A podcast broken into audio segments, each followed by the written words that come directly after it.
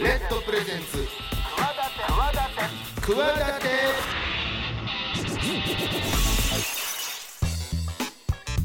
皆さんこんばんは。パーソナリティの大岩良正史です。こんばんは金良雲です。この番組企ては私スポーツデザイナーでボイスアクターの大岩良正史と起業家の金良雲でお送りしております。明るい明るい未来企て番組です。明るいです世の中の常識にとらわれずに企てている方をゲストにお招きし未来への企て語っていきます。えー、チャレンジしてる人もこれからの人も目から鱗何かの糧になるような未来が訪れるような番組になればとはい。思っておりますが、あのー今週もですねゲストはエアクローゼット代表の天沼さん、はい。ファッションのサブスクサービスそうですね。毎はい。月こうお洋服届きますよっていうまあお話なんですけども、はい。あのあのないつかなあれ？2014年とかにうんうん木村拓哉さんのドラマの「ヒーロー」の第2弾があったんですけど、はいはいはい。僕はあの第1弾の時から大好きで録画して見てて、うん。ごめんなさいね他局の話になっちゃいます。け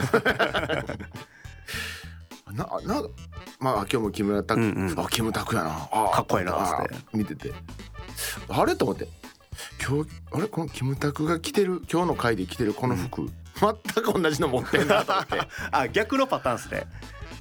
よくあのキムタクが着てる服をかっこいいから真似するパターンじゃなくて。ヒーローで言うと、はい。ダウンあのね茶色のエイプのかな？ダウンジャケットがむちゃむちゃまあ流行って、うんあれがむちゃむちゃ売れたみたいな話ありますけど、全然何でもない。T シャツ言って言っちゃえば 1T シャツ。1 T シャツ。値段もまあ僕同じの持ってるから値段も分かってますけど、うん。全然別に、おう普通ぐらい何でもないんですよ、うん。その特別胸にこうベースボールロゴみたいなのが書いてあるやつなんですよ。あなるほどなるほど。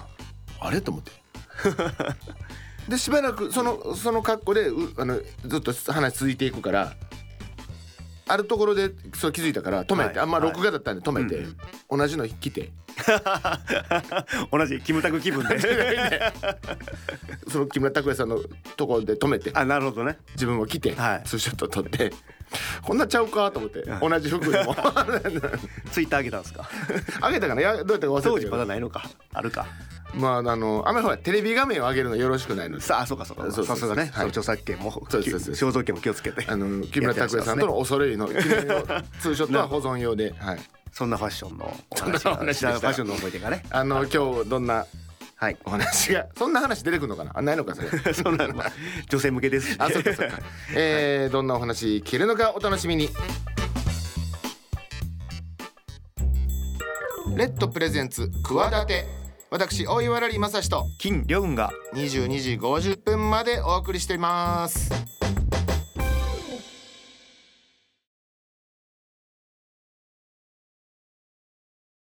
このコーナーではゲストの成功体験や失敗談などのエピソードをお聞きし未来の企て語っていただきます。先週に引き続き今週もゲストにお迎えしております。株式会社エアクローゼット代表取締役社長兼 CEO の天沼聡さんです。よろしくお願いします。よろしくお願いします。お願いします。あのー定額毎月払えば、お洋服あなたにあったお洋服が3着前ないしは5着など、まあまあコースによって違いますけど届きますと、でそれをお買い物行く時間ない方とかお仕事でちょっとねお洋服にかける時間がないという方使ってくださいというふうなサービスをやられた結果現在会員が100万人というようなこの超大型サービスですけども、あのね、まあ、スタイリストさんもエアクローゼットさん側にいるのでいろんなこうお客さんのまあ身長体重とかいろんなこう好みとかをヒアリングした上で、あだったらこういうお洋服どうでしょうかと、こっちで選んでお送りする。そうです。で、いやこれ良かったわ。いやこれ良くなかったわというようなこうやり取りを何度か繰り返してどんどんどんどんこうお客様のが納得するお洋服をお送りできるようにこう完成度濃度を濃くしていくようなっていうことですよね。はい、まさにそうです。先週ちゃんとお話聞いてくかったんで。完璧に理解していただいて、は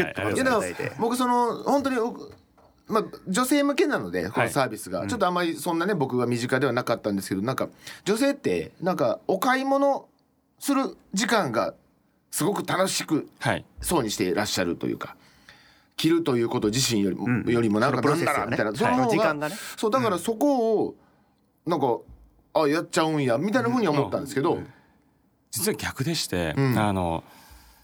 もともとやっぱり時間がなくてでなかなかこう出会いが作れないっていう方に対して出会いをお届けさせていただくと結構実はお客様にあのいつもヒアリングとかもさせていただくんですけどいやショッピング楽しくなったよりっていう声がよより、より楽しくなったっていう声とか、お洋服を借りるというサービスを利用したら？エアクローゼットを使い始めたらショッピングが楽しくなったそうなんですよ。で私もあのもともとやっぱりそそういうところもこうイメージしていて、あのショッピングは絶対楽しいじゃないですか。うん。やっぱこのショッピングの時間は楽しい時間なんでこれできる限りあの残したいと思ってますしあの私たちもここの時間をなくしましょうとか減らしましょうって全く思ってないんですよ。ただこの時間って取れる時間がやっぱり限られてしまっているんで、まあそれ以外で出会いを作っていくっていうのがエアクローゼットですね。うん。でこのショッピングはあの変わらずにあの行っていただいたり楽しんでいただいたりするんですけども何が楽しくなったかというと例えばえ以前だったらその方おっしゃってたのは絶対もう赤いスカートを見たら、うん。自分はもう似合わない。なるほど。からうん試着もしないし、はい。もうなんならこうショッピングしてるの目に入らないみたいな。うん。まああありますよね決めつけはね勝手な自分の。ご自身のやっぱりこう似合うだろうっていう決めつけだったりっていうので試着するアイテムもかなり限られちゃってたのが実はエアクローゼットで着てみたら周りの評判がすごいなるほど、うん。良かったアイテムとかを経て最近赤いスカートいつも見ると試着しちゃうんだよねみたいな。のを先日もお声いただいて。はい。でそうするとやっぱりご自身のそのバリエーションが広がる。うんセンスが広がるというか。なるほど。でそうするとたくさんこう選ぶ対象も広がるので、ショッピングがより楽しくなったっていうお声いただきました。より時間かかっちゃいますよね。そう。するとね、今までもっとこっちにかけたくなるみたいな。のがね出1てくると思います。着今だったら2着ぐらいやったら今5着するからもう時間がまた足りないみたいなうう余計エアクローゼット使っていただいて時間をねね。また捻出していただいて。また帰ってくる。よりエアクローゼットさんをね使わなきゃいけなくなっちゃった。クーみたいなもう。まあでも楽しい。楽しくなるっていうポジティブな話ですけど。すごく良かったですね、私たちも会社がそうですね。時間価値高めたいっていう思いなので。楽しい時間が増えればじゃあいいってことですもんね。もう当初思ってた以上のリアクションがあるような感じですか？そうですあのね。こんなにも利用だけじゃなくてやっぱりそのそれ以外のところでも価値を感じてくださったりっていうのはすごく嬉しいですね、で1回目に出てそう気持ちが変わるとやっぱいろいろなところにも、はい。ね時間の価値が高まるってことなんですね。さにはい、さあそんな天沼さんなんですけども、はい。あのーまあ先週もちょっと伺いましたけど特にお洋服のことをやってきたとか、そうです、うん、そもそもこれ女性向けサービスですから、はい。ななぜねこういうところを起業するに至ったかっていうところをちょっと聞いていきたいんですけども、はい。えープロフィールを拝見しますと千葉県出身。そうです。もう千葉から出てないです。今も千葉に住んでます。あそうあじゃあちょっと今日は銀座の方までちょっとちょっと出てもらって、会社はもっとあのあ青山。毎日行っとるやん。まあでも、まあ、千葉からずあじゃあ小中高とかずっともう、えっと中学校まで千葉にいまして、はい。で高校大学は海外にあ高校からも行かれたんですね。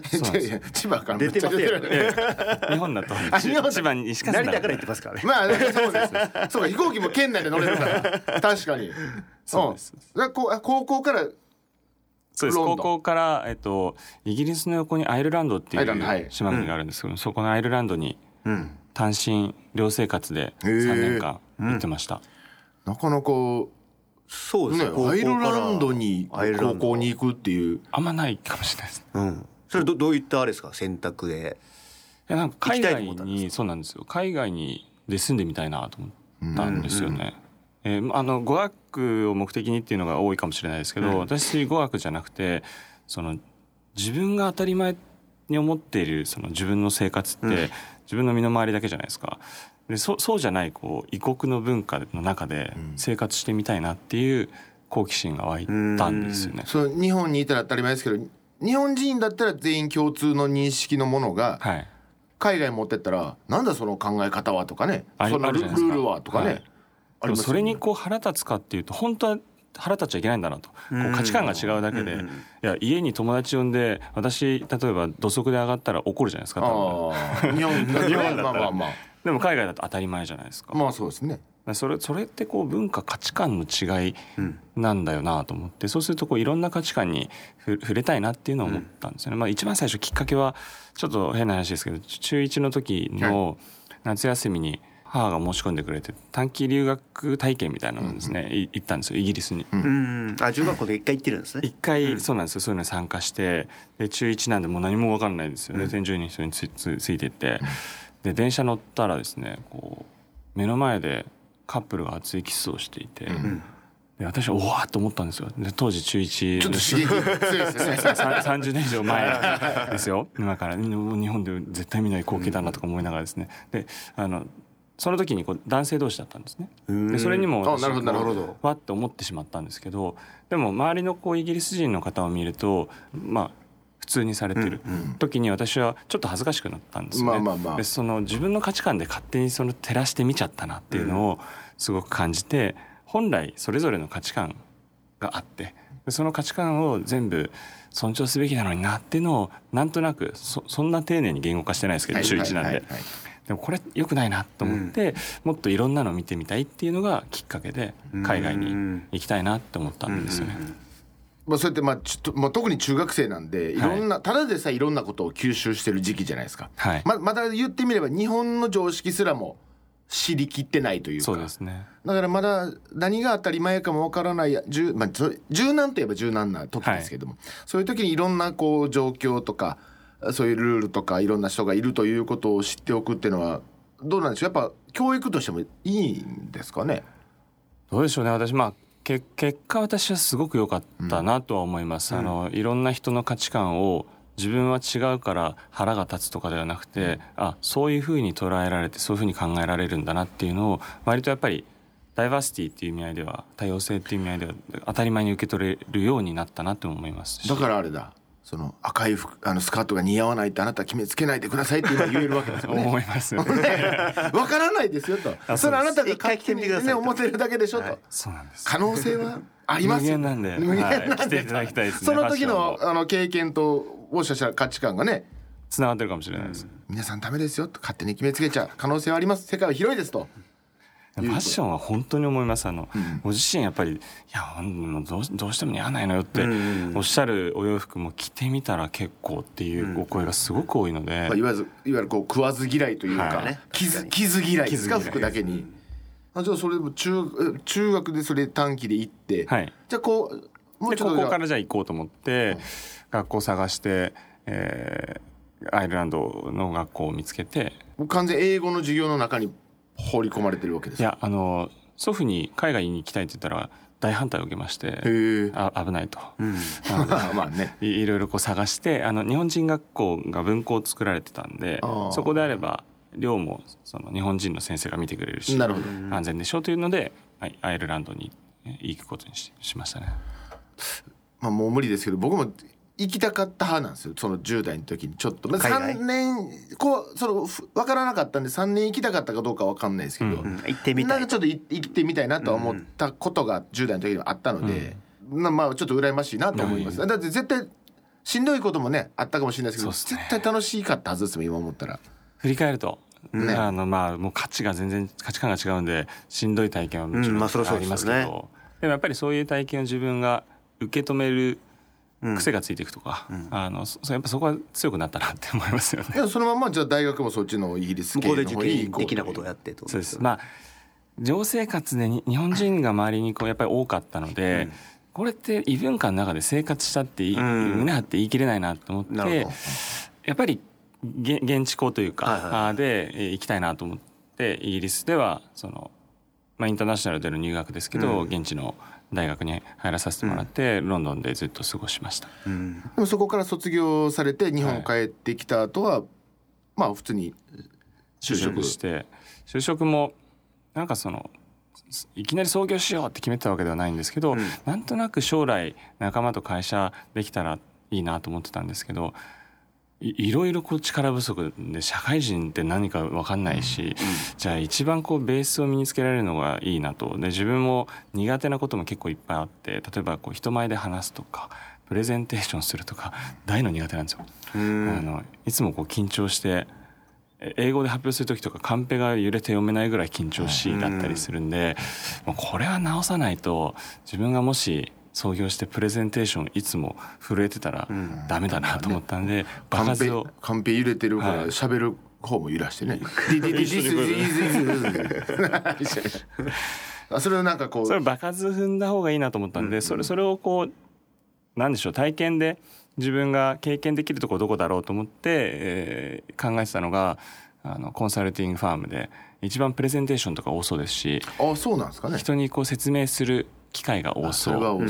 でそれを説明するのもロジカルに説明しないといけない場が多そうって思ってベースを作るのってコンサルファームいいかなと思ってですね。うんコンサルティングファームに入りました。あアビームコンサルティングという会社なんですけど。いや良かったです。なんか人の前で緊張しないようにするために NSC 入りましたとか。なんかそういう人たまにいるじゃないですかなんか。いますいます。急にね、はい。だいぶ振り幅。千葉ロンドンを経て大阪みたいな。ほんまほんま。なんか、まあ、確かにいや人前でなれようかなと思って、急に NSC 入る人とかねいるからいやそういう。実際慣れるかもしれないね。人でプレゼンどころじゃないけども。で実際どうでした？じゃあそうなんか人にまあもちろんいろいろ説明しなきゃいけないし、ね。こうやっていきましょうとか、はい。御社はこうでこうどうでああでとかいうお金の話を含めてこうしていかなきゃいけない中で、はい。だいぶ人慣れもしてというか。そうですね。あのプレゼンテーション慣れもしますしし資料を作るこう論理構成とかを教えていただいてっていうのは、今だにやっぱり役に立ってるなと思いますしやっぱり意思決定は、まあねそのファッションのねそのファッションじゃない今のサービスの作り方も結構そのコンサルチックというかそうですね。ロジカルな感じでありますよね。ただやっぱり少年の意思決定はあのどどこに自分の情熱が一番向くのかで決めるタイプなので、内側はその情熱で決めていくんで、うんうん。そのしっかりそれを説明する言語化するっていう、その外側をロジカルにしないと全部が情熱直球みたいになっちゃうなと思っねそこはうまく作りたいなと思ってたところはあのしっかりこう学べたんじゃないかなと思います。でもそういうのって経営コンサルとかって、まあ、後々、まあ、こうやって実際起業されてますけど、その今人慣れしたことだけじゃなく単純にやっぱり商売をねビジネスしていくにあたっての基礎というかはい。基礎なのか応用なのか分かんないですけど、まあ、単単純にそれも勉強できますもんねいろいろね。そうですね、経営コンサルだと全般見れて、まあ、システムの活用とかも、うんあの大学では情報系を学んでたんでプログラミングとか自分でそのエンジニアリングの部分とかを学んでたんでそのシステムと人工知能データ活用みたいな領域ですね、を学んでて大学で、はい、IT が好きだったんで、その頃時代からも人工知能がもうそっかあるか。人工知ありました能はまあありました。何回かブームは来てるんで。あそう。一回も乗ってないわ。あ人工知能部今今は今今のさ3時だか4時だかとかそうですね。言ってられてますよはねえー、そうなんや。でそこからこうまあでもそこからすぐに今の企業っていうわけでもなく一回そっか楽天さんに行かれてるんだね。そうです。コンサルファームでプロジェクトマネジメントとか、うん。そういうのをこう学んでいる中ででも会社をやりたいなとは思ってたんですよね。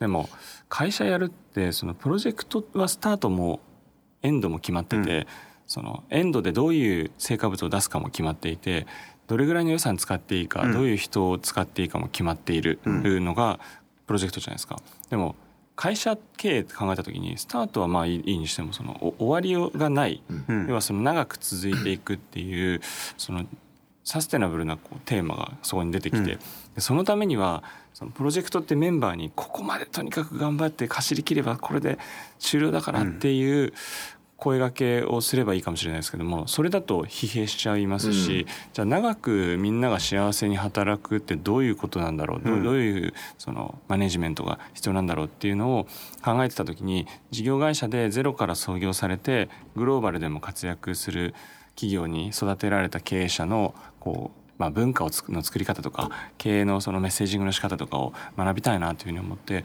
こうどなたかなって考えた時にあの楽天の三木谷さんがゼロから創業されて一つの事業を中心に育てられて多角化されてったっていうのを見た時に私はそういうこう一本のそのサービスを軸にして広げていきたいなというふうに思ったのであの見させていただきたいなと思ってたらたまたま知人のエージェントが求人を紹介してくれてであの楽天に入らさせていただいて。楽天ではどういうふうな？楽天ではあのグローバルの各こう拠点に対して楽楽天市場のノウハウを共有したりですとか、うん。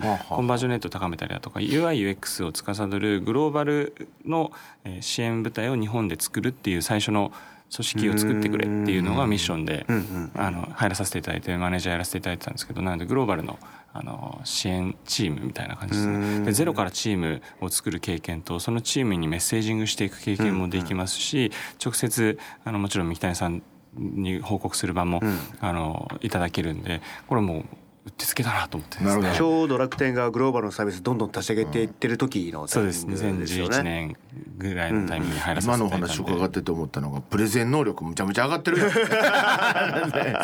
ねもう達者にこう楽天ではこうであれもうねねちゃんとわかりやすいそのき企業をこうしたいなと思ったのはどのぐらいのタイミングだったんですか？でも楽天の時の入る時にはもうある思っ程度のてました。はい。その時はもう思ってましたね。もうコンサルファーム自体はできたらいいなぐらいの感覚で、うん、それ以上に仕事は当時もやっぱり常に楽しいん忙しいでねしかもね。はい、あの集中してるんであんまりこうかっちり決めてはいなかったですね、でもさグローバルってことはだからその留学経験が当然役立ってるでしょうしはいとか、はい。なんかいろいろちゃんとこう点と点がねつながってはいますねつながりきてるようなこうやっぱこれまでの人生を過ごされてるというか、そうですね、だそこで、まあ、だから起業しようとはなんとなく思ってたけどさっきもですけどねそう何をじゃあ何をしようかっていうところがまあまだねないままだったからずっと。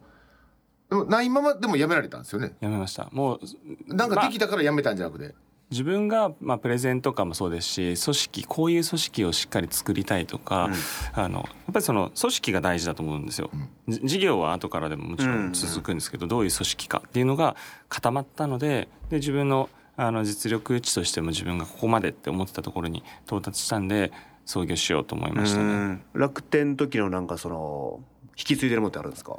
結構ありますね。例えば毎週全社会やってるんですけど朝じゃないんですけど。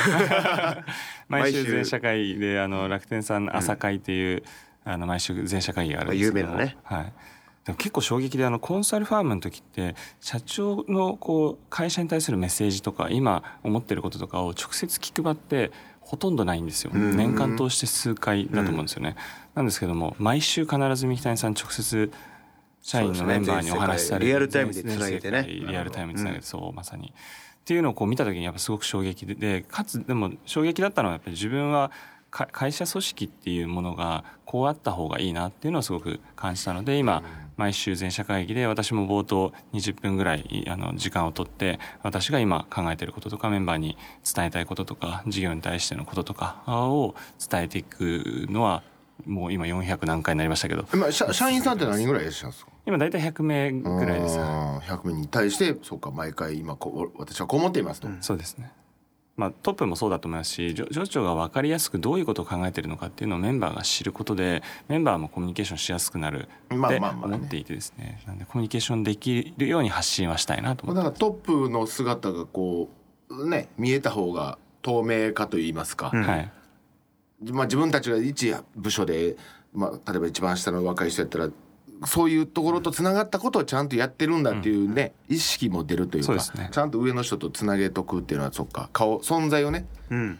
見せておく、でなんなら見てるよと。こっちもちゃんと君たちのことをちゃんと認識してる、見てるよっていうふうなこう、ちょっとでもそういう意識っていうのはやっぱ必要なんでしょうね。モチベーションというか。経営者できますよラリさん。まさに俺あの、はい毎週どころか毎日みんなに会いに来てる聞いてる言うてさあ今朝の話題あの昨日ねあの映画見てね言うて それで終わっちゃいますよね業務で。毎日ポッドキャストはあの社内ポッドキャストと思いそういうのもやり方ですよね。はいねはい。それもやっぱりどういうチームでありたいかっていうその山の頂上を最初にこうイメージがないと。そそそこにはつながらないじゃないですか。いいろんなこうなんか見聞きしてあこれいいかもっていうのをやっていってもやればやるほどマイナスになるみたいな。別の山にちょっと登っていくみたいなあのことが起きないようにっていうのはすごい意識をして最初に決めましたね。創業前になのでこういう会社でいたいとかあの、まあ、最初にビジョンを決めたっていうのもあの先週の話の中でさせていただきましたけどああそこもなので最初に決めたかったんですよね。でそれに自分が心から共感できるのであれば絶対にそれを実現するまでしっかりやり続けるかなと思っていて、私はあの時間の価値を高めるというのをすごい共感していてでそこはあの、まあ、出来事としてあの先週の紹介のその曲で父親の話はいしたんですけど、私父が大好きでであの父みたいになるぞって追っかけてですね、いつも週末も父の背中にこうお追いかけててでただあの小学校5年生の時に目の前で父が倒れてそのまま他界したんですね。うん。でそれを受けてその教えとして、まあ、人生っていつどこで何が起きるか分かんないですし終わりも来ますしまあ、時間がやっぱり大事で、まあ、その後も何度もその父に相談したいなとか、話したいなとか、あなんかちっちゃい時お前と飲むのが夢だって言ってくれてたけど実現しなかったなとかいろんなことを思い出すたびに時間は巻き戻せないし、であればその巻き戻せないんだったらその瞬間の時間って全部めちゃくちゃ大事だなっていうのを感じてこうこれまで生きてきたんですけど、なので会社のビジョンに時間価値高めようと。あのお客様とかステークホルダーの皆様の時間の価値を高めようって3人で話をした時にすごい共感してなるほどそこがあのスタートだったんですよ、ね、なるほどなるほどあのー、そっか人生まあまあもう前しかないからね、うん、それを糧にしてというか勉強としてやっていくしかないというか、うん、さああのそんなね天沼さんなんですけどもちょっとじゃあ明るくなんか最後未来のこれからの展望といいますか、はい、やっていきたいこと考えてらっしゃることなど最後あれば。はい。そうですね。でもあの今ファッションのサービスをお届けしている中で女性向けにスタートしてるんですけど、まあ、これからちょっとお話上がりました。メンズとか、うん、あのキッズですとか、うん、あとやっぱシニアが楽しめるそのファッションだったりですとか、うん、ファッション以外の領域で例えば美容家電とかのレンタルを少し始めてるんですけれど。もそういった領域とかあと他社様がもっとファッションレンタルしたいとかサブスクしたいっていうお声が今増えてるんですけどもそういった企業様と我々の物流基盤使っていただいてでサービスが広がっていくといいなというふうに思ってます。キッズは絶対需要あるじゃないですか。まあ、結構ただ子供服は割とこう安価なお洋服でその皆さん着回ししたりですとかもう着まくるみたいなで。すね そういうこうあの生活は、うん、一定はそこに出来上がってたりもするので。着まくるね、うん、そのこのサイズが着れる間にもう洗って着せて洗って着せてみたいな。結構やっぱ多いと思います、うん、そっか、はい、うちもそうですけど。なるほどなるほど。違うそのねたくさんのものを着るっていう体験を広げるっていうのは可能性はあると思いますし、ね、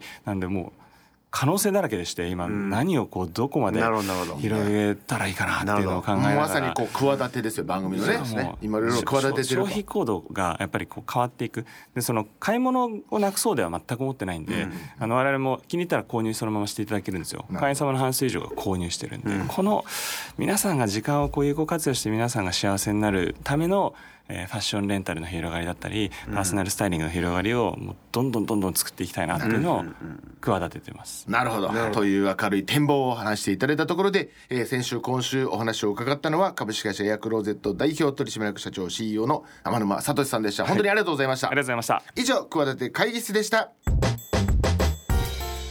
レッドプレゼンツ企て私大岩良正史と金良雲がお送りしております番組ではメール募集しております。クワアットマーク RKBR.jp KUWA アットマーク RKBR.jp お待ちしてます。奇跡体験あの日のビッグバンバカ野郎。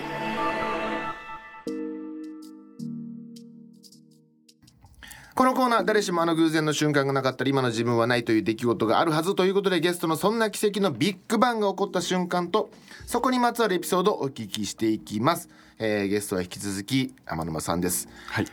まあ皆さんにお聞きしてるんですけども、はい、なんだろうこう自分で狙ったわけじゃないたまたま起きたことがあれが今のここにつながってるんだみたいな、そんな偶然のお話りますかね。そうですね。まあなんか奇跡だらけですよね。うん、その会会社始めてからもそうですし、はい、やっぱりその奇跡だらけだなっていうのはすごい感じますけど、その中でもこう振り返って、まあこれなかったら今のエアクローゼットも会社もやってないなっていうのがですね。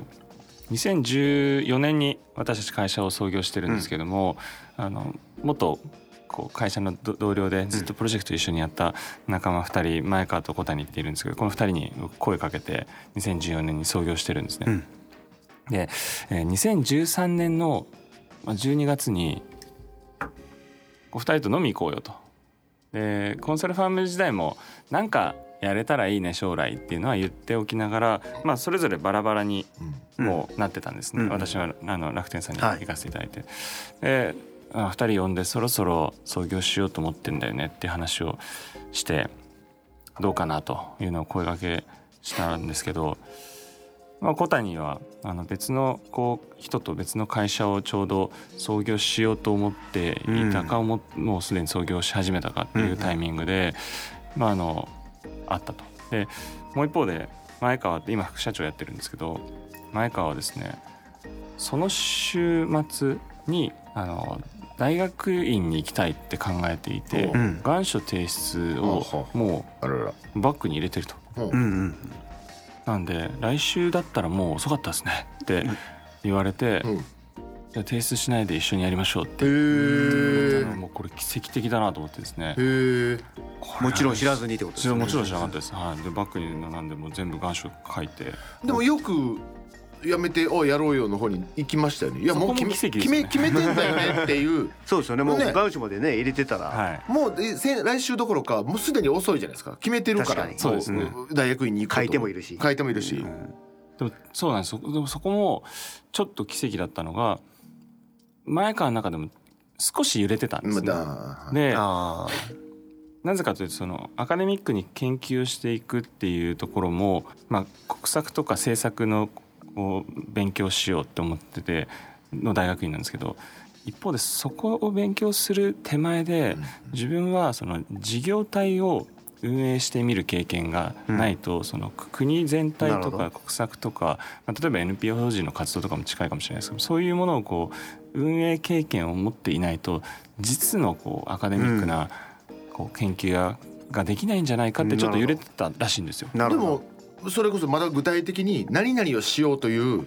案がまだななく言ってる。なんかしようぜってだけじゃないですか、はい、確かにね。ね。それぐらいの感じで乗ってくれるかどうかっていうところがですね。先週、来週だったら遅かったなっつってビリビリって破ったんですドラマドラマでだからこれ恋愛の話みたいな感じで、やっぱり俺と一緒になってくれないか来週だったら遅かったねとか言いながらこうなんかもう結婚式が来週とかで婚姻届をビリビリビリって破って「よろしく」みたいなねなんか恋愛にも置き換えれるような話ですけどねそうですよ。ドラマというか、はい。たまたま決まった日はたまたまその日だったってこそうでとですすよね。たまたまその日で、まあ、その話をするっていうのも、まあ、2人とも全く思ってないそうですよね、まあ、忘年会だったんで、なんか天野さん的にはこれはもう二人をこう説得するぞみたいなテンションだったんまあ、ですか、説得するぞっていうテンションというよりは何かやるやりだすんだったらこの2人と一緒がいいなと思ったんで、まあ割とこうカカジュアルに相談したっていう感じでしたけどね。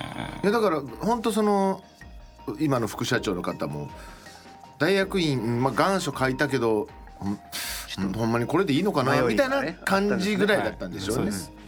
ただやっぱそこもやっぱり奇跡でタイミングもうん。合いますしやっぱ結局、まあ、全部ほ本気で何かを動かしていこうとか本気で何かを変えようって思ったらなんか奇跡起きるなっていうのはうんつどつど感じますね、うん資金調達のタイミングとかうん。も、やっぱりすごいご縁がうん。突然いただけたりとかもありますしあだからの確かにそうか。それでよくねそんな「おう分かったよ」みたいな、うん来週だったら遅かったぜ」っていうのねかっこいいねなんか。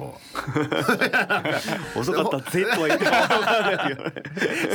脳内脳内再生がドラマチックに再生されてますよね。イメージだったんですよいや本当に本当願書破りながらビリビリに破ってそのお店の中にこうふわーって投げ捨片付けてください。お客さんお客さんダメだよそんなところにゴミ散らかしちゃって言われる。ああごめんなさいごめんなさい。えでもじゃあそれでもう一方もだ,、まあ、だったらいい二人やるんだったら。あでもまあ新しいことをやりたいと思っているのは変わらずそうで、まあ、複数やりたいと思ってたから、ん。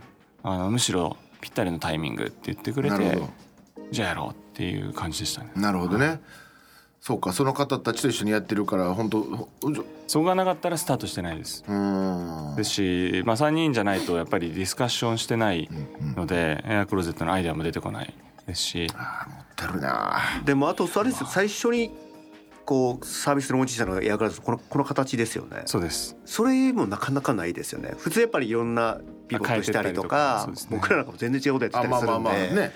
はい。そうか一発やって一発をそのままずっとやってると。かそうなんですよそうですね。もだから内容事業内容変わらず。ほぼ10年近い形ですね。9ですよね年ぐらいサービスなるほど。やっていて、そうですね。まあ頑固なのかもしれないですけど、いやいやいやただまあね。改善とにかく実現していきたいと思うので、うん。何が何でもやろうっていうのはやっぱり社内では多いですね。奇跡多いと思います、いやー今週もありましたね。というそんなですね山沼さんの奇跡のビッグバンでした。もう一コーナーありますんで、お付き合いいただければと思います。お願いします、えー奇跡体験あの日のビッグバンでした。レッドプレゼンツ企て私大岩良理正史と金良雲が。22時50分までお送りしています業界用語ワンポイントレッスン。このコーナーは身近にあるあの業界にこんな業界用語があるんだということを知ってもらって何かの役に立てていこうというこう、えーミニコーナーでございますが、役に立つかどうかはちょっと分かりませんというコーナーです。えー今週はですね引き続き株式会社エアクローゼットの天沼さん、はい。ということでななんでしょうファッション業界になるんですか、何の業界用語になるんでしょうか？やっぱりファッション業界がいいかなと思いまして、ファッションアパレル業界。クイズ形式でいただきましょうか、クイズ形式。はい、そうですね。ファッションアパレル業界。私バックグラウンドファッション業界じゃなくて、うん。ね。こう入って一番おそういう用語があるんだと思った用語なんですけど、はい。まあ、もしかしたらあの関わってる方いらっしゃったらあの知ってるかもしれないですけど「あの捧げ」って知ってますか？聞いたことあるぞ僕はあの朝よくお湯入れてお味噌汁飲んでますけど。朝毛朝毛 え？捧げねなんか聞いたことあるな。聞いたことあります。な授業やってたりすると聞いたことある方いる漢字ですか？ひらがなで「ひらがなで。捧げ」って書くんですえだからやっぱ朝毛じゃない朝毛あ朝あれも毛ではないです平毛です朝毛じゃない。なんかの略語でもなく？略語に近いですね。捧げるの捧げ頭頭文字とかじゃなかったでしたっけ？そうそうです。ですよね。何頭文字って？なんさなんちゃらさなんちゃら。あいう作みたいなこと？みたいな。あそうです。あー。ああいうそういうことですよね文っぽいんですよ。さあなんとかさあなんとか芸なんとかってことですか？そうです。ひらがな四文字四文字四文字の頭一個ずつでうんささげなんです。さほにゃららさほにゃららげほにゃらら。使い方。あどうどういうちょっと一回使ってみてください。使ってみてください用文みたいな。ああえっと例えばこのアイテム捧げ終わってる？とかですね。おお捧げ終わってる？ねねねお届けしたのかね下げとかでなんか下げじゃないやもんな芸芸で始まる言葉なんてね。ファッションなんでまあお洋服とかは大体捧げしますね。特に EC 業界とかは捧げします撮影。あそうです。そう。ああなるほど。撮影撮影。アップするまでにか。写真それ。そこの準備に必それだ。要なことです。はいはいはい一発目のさあ撮影ですか？そうだ。採寸。そう。あ来ました。ゲ。サイズ芸ファッション撮影してサイズ採寸して。はい。最後に？そのお洋服を？撮影採採寸し寸て え何する？見え芸形にしてゲがあるんですよ。芸ボケるのも出てこない そうそうもうなんかボケボケも出てこない。っていうかちゃん当てたいねんボケたくないもんこういうなんかそういう単語あそんなう簡単な単語なんやったら当てたいもんなんかゲ？撮影採寸してしますね。イメージできますよね僕らも素人もそこはそうです。はい。で見える形になるじゃないですか。そうすると。うそれでそっから売るそっから売るわけでしょ？あと。そのために必要なことなんですけちゃうのか梱包？え何？ど。出ないかな。ゲゲ？そのお洋服を伝えるとしたらあと何が必要ですかね？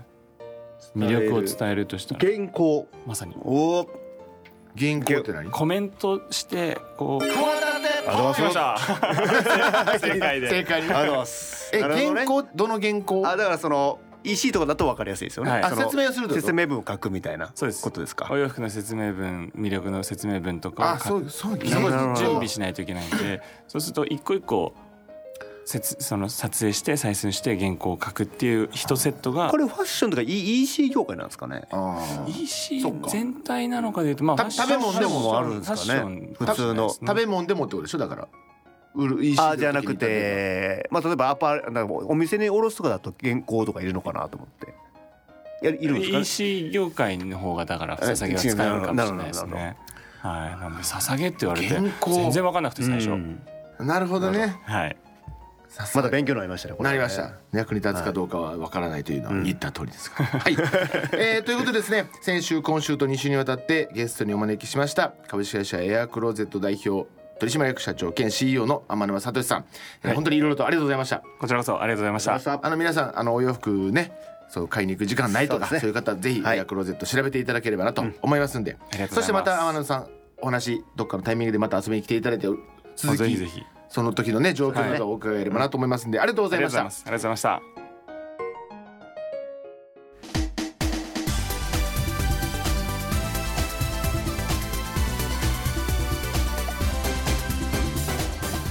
先週今週とですね2週にわたって株式会社ヤクローゼット代表取締役社長兼 CEO の天沼聡さんお話伺いましたが、ね、いろいろとまあねな若い時から海外も出て、そうですね。ねそれそういう人のつながり、うん。いろんな世の中の常識、うん。3人で創業するってなかなかね難しいんですけどあね。あは本来セオリー通りで言うと、あはあはあはあ。なんまあ、仲違いしちゃったりとか。偶数より奇数の方がいいんじゃないの？まあ、で3はなかなかないかもしれないですね。2人とかはやめとけっていうのが結構セオリーだったりするんですけどね。ああなるほど。やっぱ意思決定もやっぱりこうバレちゃったりとか、うん。こっち行くぞこっちなんか妥協してもやダメじゃないですか、うんうんうん。こっち行くぞってやってから漫画家の先生も大体二人組やもんねえそう。ゆゆで卵とか。えそうなんですか？二人組じゃないだって藤子不二雄先生もね。はいはいはいはい、まあ三人組のがいない。トリオね。トリオ。はなかなかいない。まあお笑いでもねあん、うん。まあもちろん数はそんなにいないですけど、うんうん。そういうのもちょっと感じました。なるほど。3人でやるのすごいなみたいななるほど、はい。それでいい、まあ、今日もそれでいいですか？金言ね。いやいやいやまあお話聞いて。あそうですね。はい。はい。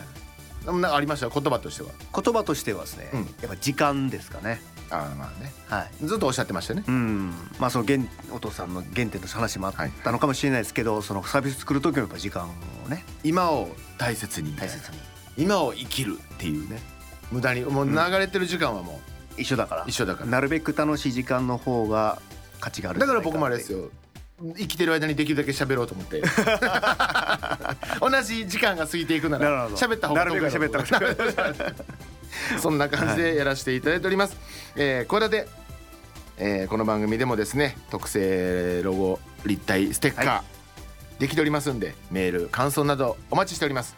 メールクワアットマーク RKBR.jp KUWA アットマーク RKBR.jp 公式 X 旧 Twitter ですね。アカウントは RKB クワ。こちらで DM 送っていただけるようになっておりますそしてハッシュタグカタカナクワダテつけて感想をつぶやいていただいても構いません。どしどしお待ちしておりますんでよろしくお願いします。さあ次週もですねまたいろんな方のお話聞いて企てていきますか。ましょう。お相手は私大岩良理正史と金良でした。また来週も企てていきましょう。バイバイ。バイ